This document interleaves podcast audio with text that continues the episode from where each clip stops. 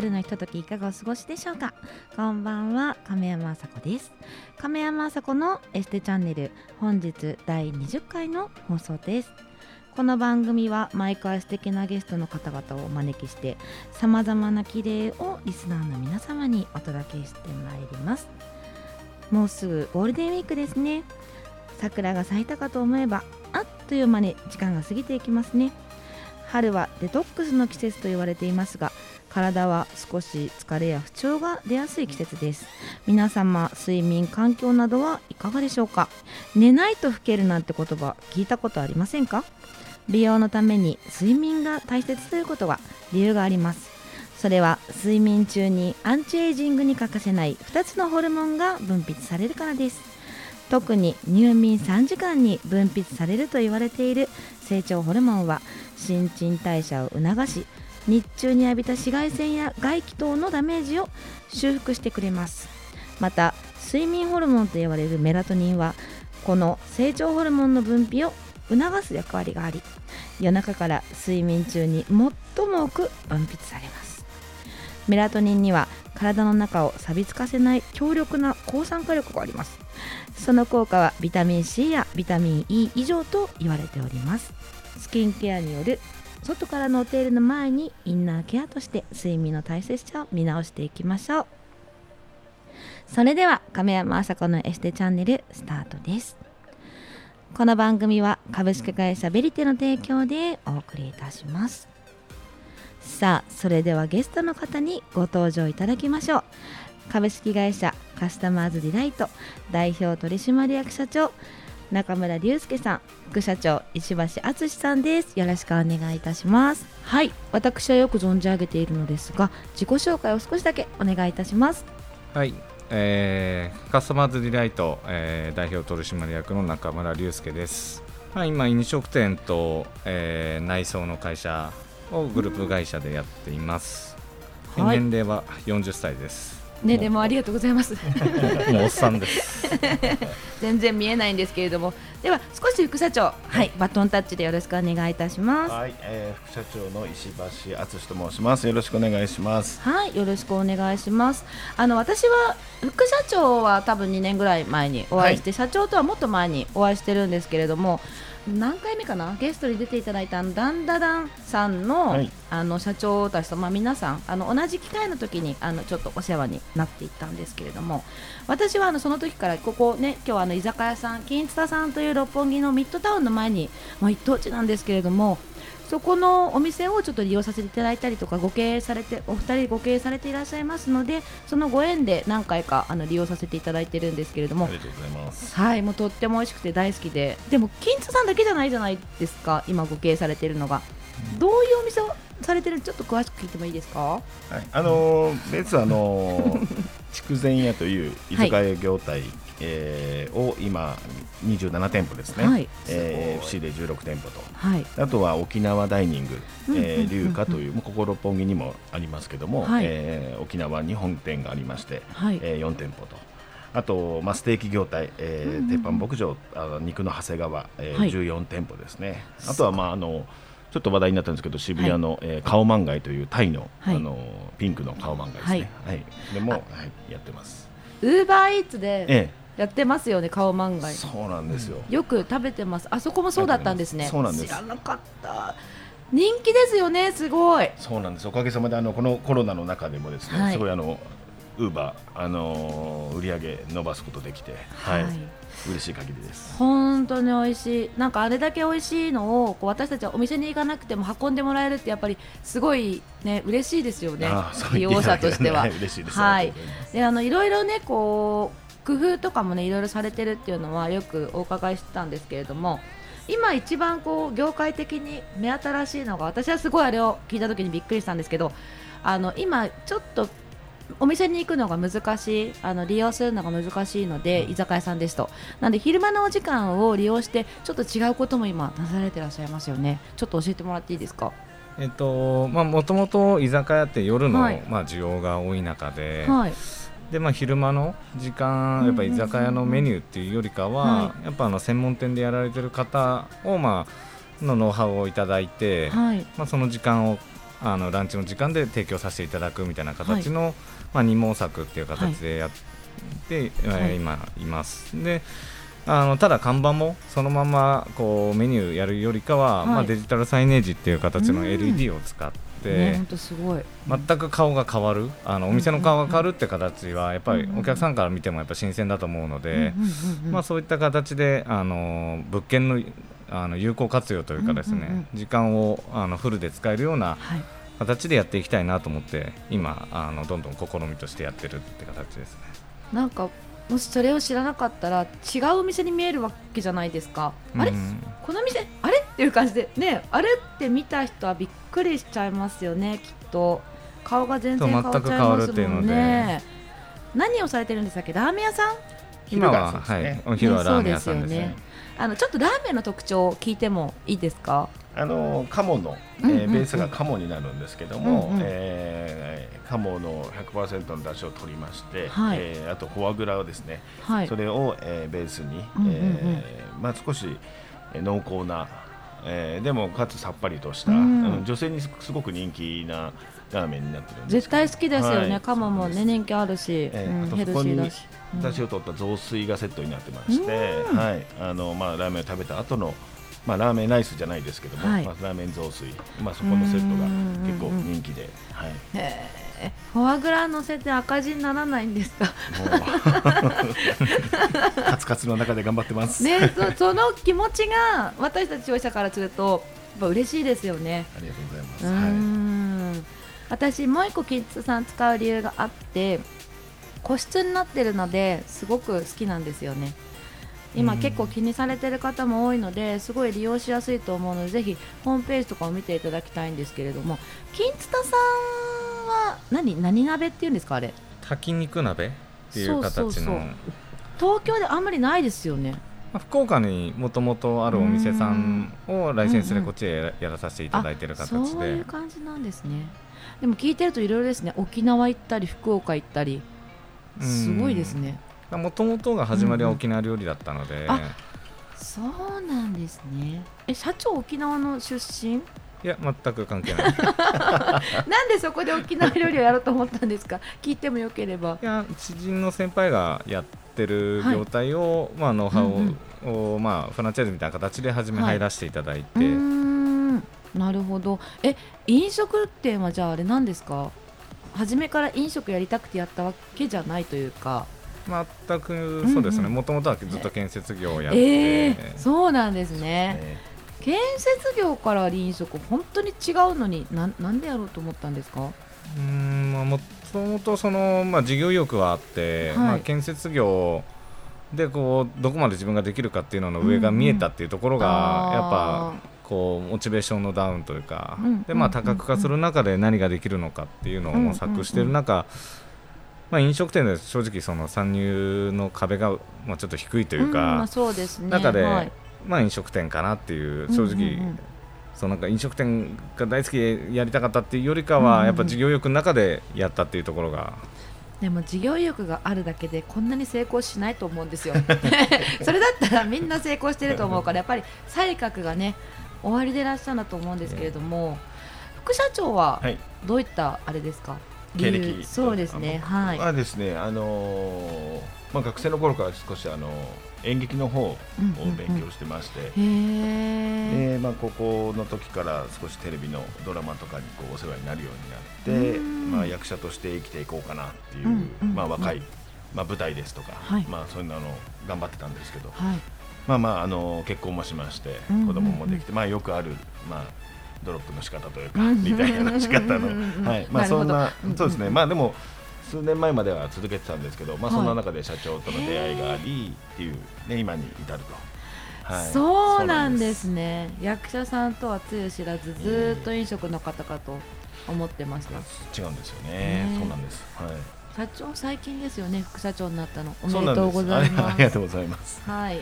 でもすごいタッグですよねお二人うん。ん。まあ仲良く。もともとがうん。こうなんだろう。友達であり先輩後輩みたいな形であり、ずっと一緒に。そうですね。うん。もう10年ぐらい、そうですね。10年ちょっとぐらい経つんですかね。10年？気がつくと。そうなんですよ。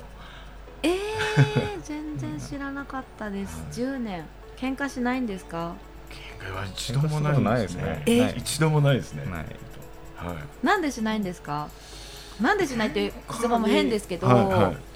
僕は結構やっぱわがままなんでなんはい。かそれをうまくまとめてくれてるなって感じがしますけど なんとなく。うーん。ぶつかることがないですよね、そううんうんうんそうあの、まあ、社長が右と思えばうんうん。右が答えなので、まあまあそうですよはい。ね、そこに対して何の疑いも僕は持つ理由がないというか、なのでこうはいまあでも尊敬できるっていうことですよそうね。はい、うん尊敬してます。素晴らしい。でもその気持ち私、あのちょっと先ほど社長に個人的にあの感動しましたっていうことをお伝えさせていただいたんですけど。いや本当にいろんな社長さんがやっぱりいらっしゃる中でこの緊急事態飲食すっごい大変だと思うんですけれどもその出始めた時にやっぱり、まあ、中村社長はもう一番にこの時間を自分に投資しなさいっていうのをすっごい発信されてらっしゃったんですよ。多分どの経営者さんも思ってても言ってる人は一人もいなかったんですね。なので本を読みなさいとかもちろん経営者ってそうしてほしい気持ちはあったと思いますけどそれを発信して自分がこう絶対に守るからっていうのをすっごいその文面で感じたんですよ。えなんかそういうところですよねきっえと、そうですね。そこは、あの、うんまあこここまで長くなるっていうのは誰もが想像してなかったと思うんですうけど。ん社長が一番最初にあのスタッフに対してあの社員に対しておっしゃってくださったことっていうのが、はいあのバイトさんも含めての、うん、それをすごい感じました。はい、うん。100%守るよと、うんでまあ誰もがあの休みたくて休むわけじゃないけども、うん。まあその時間を有効に使いなさいっていうとこうろで、ん。ああもうあ本当にありがとうございますって、うん。もうはい、まあちょっと手前の話でちょっとなんか恥ずかしい話なんですけど。さっき聞いたら筋トレをしてる子がいたってね 言ってましたもんね。うん、まあでも何にもしないよりはね。まあそうそういいですよね、うん。外見が磨かれれば今度は第一印象が良くなって接客に生きてきたりとかもねしますのでね。へえすごい。なんか愛を感じますすごく。うもうんそうですね。で、うんもう本当こういう出会いがあって僕はあの人生得してるなって、人生得まあ胸張って言える。はい、本当にそうなんですよ。はい。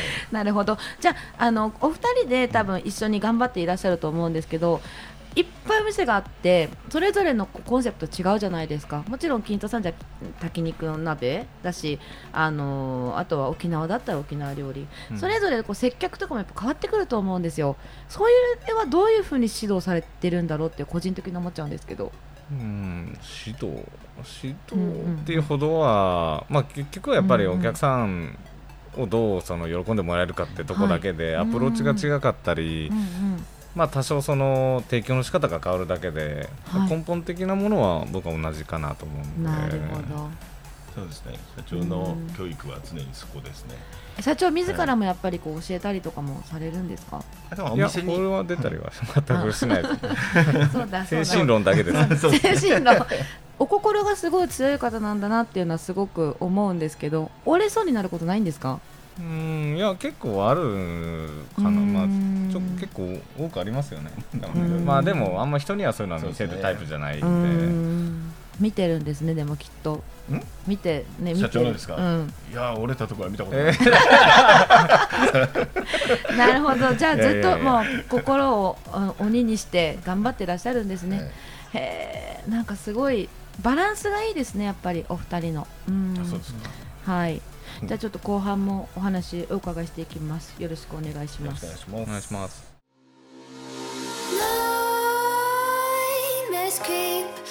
亀山麻子のエステチャンネル引き続きゲストは株式会社カスタマーズディライト代表取締役社長中村隆介さん副社長吉橋敦さんです。よろしくお願いします。えーっと今飲食店さんどうですか？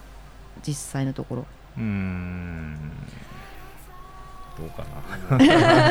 まあうちはその、まあ、要請通りにお店やってる状態なので、はい。まあやっぱりこの時間でしかできない集客っていう形にはなっちゃってるかなと思います、うん結構オープンの時間を早めたりされるサロンさんあサロンさんというかお店が多いじゃないですか。ちょっとやっぱり前倒しで。そうですね。はいうん。はい。来てとも言えないし。うんうんそうですね来てって言ったら人によってはね受け取り方がやっぱりちょっとそうそうそうなんですよ。違うじゃないですか、ね、私も自分で経営してるのでこう辛さがすごいわかるので、もうだったら私は自分ができることはあのしよう。もう本当にちょっとですよ、ええ。でもやっぱりそういうふうにして、まあ、世の中が回っていくと思ってるんですけれども、やっぱりこの、まあ、それこそね、まあ、警察の方とかだと本当に外食ダメとか、うん。もう一切ダメってね言われてる方もいらっしゃるじゃないですか。ね。難しいですよね。なので本当にその中であの前を向いてあの元気にこうやるやれることをこう探してもう本当そうですよね。ねえ。もうその通りでもう飲食人としてそのうん。今できること、できる限られた時間の中で、うん。うん。来ていただいたお客様に、その、はい100いつもの100%、うん。120%のこう、うんうん満足をどれだけ与えられるのかなっていったところがね、まあ、まあそこしか今は見えてないので、うはい。んまあ、そこをね足元はい。頑張るしかないかなって思ってますけどね。ちなみにうんこう、なんでしょうね。もう本当にいろんな土地にあの終わりでいらっしゃるじゃないですか店舗が。次はこうどうしていこうかなとかお考えでいらっしゃるんですか？うーん。まあ、特にその首都圏にとかどこ、うんうん。例えば北海道にとかっていうわけじゃなく、まあ本当その町になんかこういうものがあったらいいなとか、はい。このマーケットに対してこういう飲食店って面白いよねっていうことはやっていきたいなと思ってるんで、引き続きあの今までのスピードじゃないかもしれないんですけど、うんまあ、新しいことっていうのはやっていこうとは思ってます。なるほど、まあ、難しいですよね、今まで、だって今までがすごかったじゃないですか、もうなんか見るたび見るたび、またお店できたのっていう感じで、もう私は一人、個人的にはもうすごい会社だなと思って見てたんですけれども、ね、なので、一日も本当早く戻ってほしいんですけれども、まあ、戻った時にね、また飲食ってやっぱりすごい、食べるとやっぱり人は幸せな気持ちになると思いますし、思い出にもやっぱりすごい刻まれるので、はい。早くそういうね、日々にな戻ってほしいなとは思うんですけれども。そう。ですね。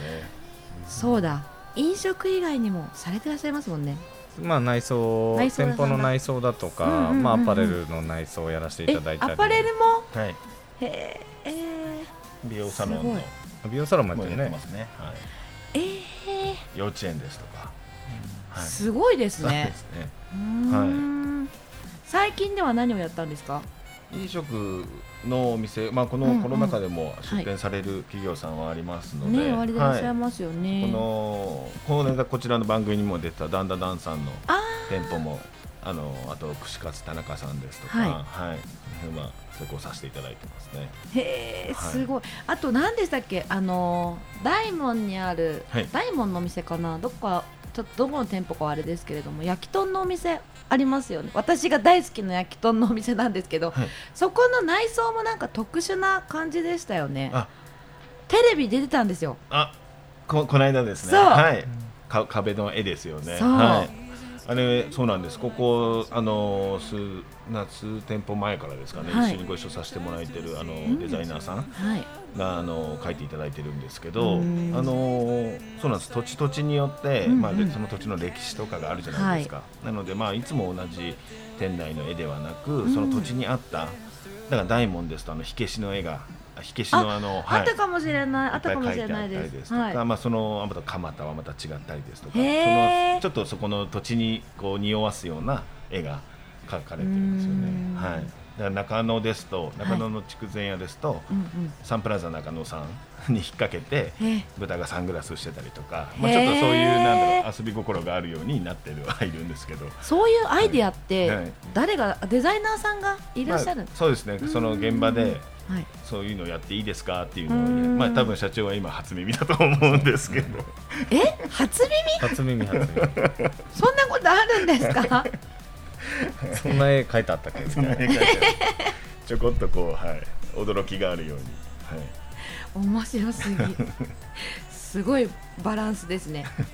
あとね最近はあのハンバーグ屋さんもよく出店されてませんでした？コロナ前は特コロにナそうですね。コロナ後も、うんうん。まあ郊外型なんで。ねそうなんですよね、割とそのそれほどこういう繁華街ほど、あの人の出入りというか本当にご飯だけ食べ行くっていう形はの車で来ていただいてとか、あと車であの渡すような仕組みだとかもやってたので。へえ。そうですね。ドライブスルーみたいな。ドライブするみたいなあうん。の駐車場で渡すみたいな形へでえ私ハンバーグがすごい好きなんですよ。あ。なのですごい行ってみたいんですけど郊外にしかないから いつ行けるんだろうと思ったんですけど。このね辺ですとそうですね。ん。埼玉とかですかね。うんなんで都心に作らないんですか？ハンバーグ屋さん。都心だとちょっと戦えないも、もビジネスモデルかなっていう感じがしてるというか。そういうのをあれですか？いろんなその土地の情報を仕入れてじゃあここはとかいろいろ調査してらっしゃるんまあ、実際ですか、新宿とかにもあるはあるんですけどえ新そうなんですか？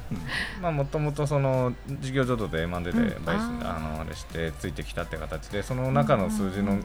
まあ、変化だったりマーケットを見ていく中で、なかなかちょっとあの繁華街じゃ戦えるモデルじゃないなっていうのを感じてるんで、うんまあ、郊外からはい。形でやってますね。なるほど。ちなみに北海道にあるお店は何のお店ですか？北海道もそのあのハンバーグハンバーグ屋さん、はい。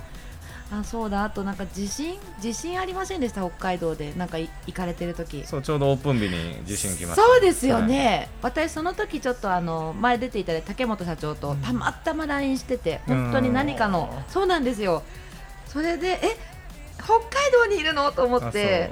そう。ですよ みんねなオープンで来てくれてオープン日ですよねで地震があって。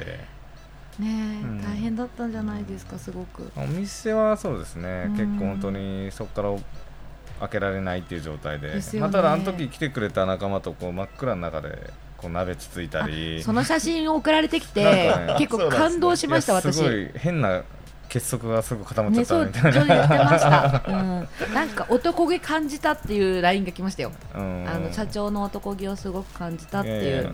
うん、みんな男気感じてますよね、副社長。はい、そうですね、うん。もう本当に。はい。すごい前ですよね、ねでもあれね。ううん。ん、そんなことも。地震いつだっあれもうた23年。三三年ぐらい経つんじゃないですかね。なんかね、何もなくて、あの懐中電灯で過ごされてましたよね。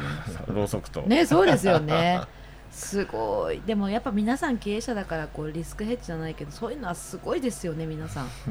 絶対困難には負けないと思いますもんだって。うん。社長あのさっき聞いてたんですけど脱毛もねこうされてらっしゃって外見にももちろんこうメンタルは強くてらっしゃるんですけど外見もすごい気にされてるっておっしゃってたんですけど一応この番組が美容の番組なので他にもう何か意識されてることがあればちょっとお伺いしたいですね。うん。まあ、次やろうとしてるのはその、まあ、かその幹細胞を、はい。ちょっとさっき聞いてびっくりしてました。はい、幹細胞の培養して戻すやつみたいなはいやつもやりたいなとか、うーん。まあ、アンチエイジング的なちょっと、はい。若さを保ちたいなと思って、あのその辺の女子よりも詳しかったです、皆さん。あのーもうちょっとね、女子、ちょっと私、勉強足りないかなとか、ちょっと思っちゃうぐらい、あの顔もね、こうすごいハイフっていうちょっと特殊なやつを受けたんだと、私、男性でハイフ受けたって人、初めてです。ううんん、すごい意識高いです。ななんで好きなんですか、やっぱり？いやなんでかな、なんか紹介で「ハイフどうですか?」みたいな形で受けに行って、まあ、あれ効果出るのがこちょちょっと先じゃないですか。そうですね、はい、時間かかりますね。そう時間かかって、はい。その時にちょうどみんなでダイエット対決してたんでそのその効果が ハイフなのか痩せたのかっていうのはちょっと 正直分かんなかったっていうのが。面白すぎる。うん。なんで、まあ、あれ以来ハイフはやってないんですよね。あなるほど。じゃあよかったらうちのサロンに来ていただいてやってください。はい。はい。はい。じゃあ副社長は何か美容ありますか？僕そうですね。なんでしょう。まなんか、ネイルやってなかったっけ？ネイル？まあそう僕ネイル好きなんですよね。そう。ネイル今やってないんですけど、なななんですか？あの LED にそれこそあのジェルネイル？キジェルネイルキットがもう全部うちにはありますから。おいやばいやって言って。大丈夫大丈夫です大丈夫やです。ネイル僕好きです。やるのもやるのもやられるはないんですよ。自分でやるんで。涙出てきたそうそう。めちゃめちゃ好きです。なんで好きなんですか？えなんかなんだろう綺麗に爪が弱いからとか？いや綺麗になっていく様が好きなんですよこうしかも細かい作業が僕大好きなんで こうなん結構真剣にやってた時期ありますよえじゃああアートもできるんですか？アートできますアートできますどちらかというとアート寄りですまあできてるのかどうかはまあ自己満ですけど。い何のアートが得意なんですか？やでもなんかほらあの石をつけてボコボコするぐらいですよ。ボコボコ。え男性でそんな石つけてると見たことない。そうなんです。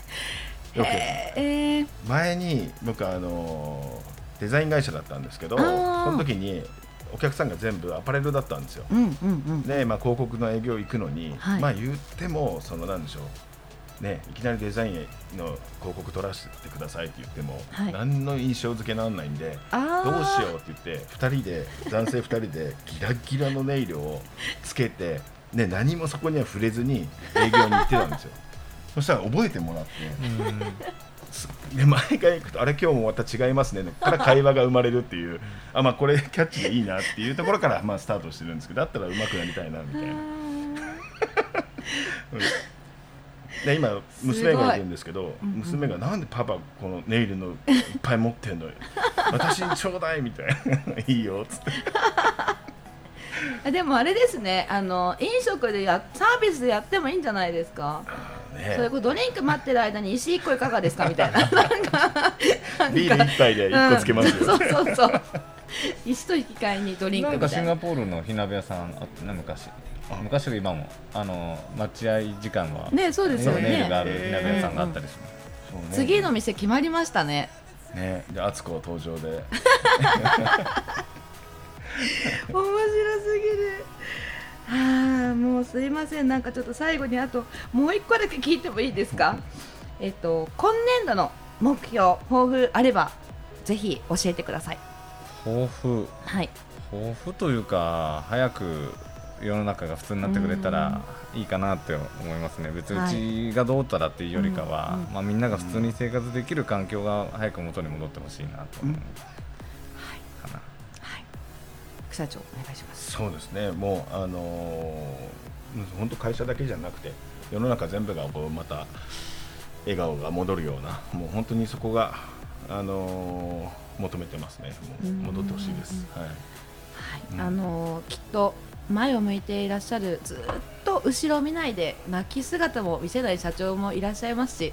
それを支えるネイルアートで支える副社長もいらっしゃいますからあのすごくいい会社なんだなと思いましたので戻ったら皆さんぜひお食事を食べてください。お願いします。はい今日もありがとうございました。というわけで本日第20回のゲストは株式会社カスタマーズリライト代表取締役社長中村隆介さん副社長石橋敦さんでした。ありがとうございます。これ言ってもいいのかわかんないんですけれども先ほどあの社長がダイエット対決されてたっていうのは私も実はあのお仲間の方から聞いていてすごい痩せたんですよね皆さん。もうなんか1 0キロ近く短期間でみんな痩せててどうやったらそんな痩せるのって思ったんですけれども、まあ、罰ゲームが強烈でまたはい、烈。あの写真も見たんですけど、はい。あの皆さん何人か経営者がいる中で一番痩せなかった人が「あの鬼滅の刃」の煉獄さんになるっていうガチの あのエクステもつけさせられるっていういやそんなに本当になるのかななんて思って私は見てたんですけど私のすごく仲いいあの社長さんが煉獄さんになっていてそれであのファミリーマートに買い物に行くっていうあの罰ゲームをさせられてたんですけどなんでしょうね、この遊びもやっぱり本気？だしそれこそネイルアートもそうですけれども、まあ、あのいろんなことに本気でいらっしゃる方々がやっぱりなんでしょうね経営者されてるとすごく私たちもついていきやすいというか、まあ私も経営者ですけれどもやっぱりそういう方のもとで働くのってすごく楽しいしなんだかこう自信がなくてもなんだかできるような気がするじゃないですけれども、そういう社会になるとすごくいいなと思いました、なのであのこれからも日本を引っ張っていってください。よろしくお願いします。ありがとうございますはい。それではまたこの時間にお会いしましょう。おやすみなさい。この番組は株式会社ベリテの提供でお送りいたしました。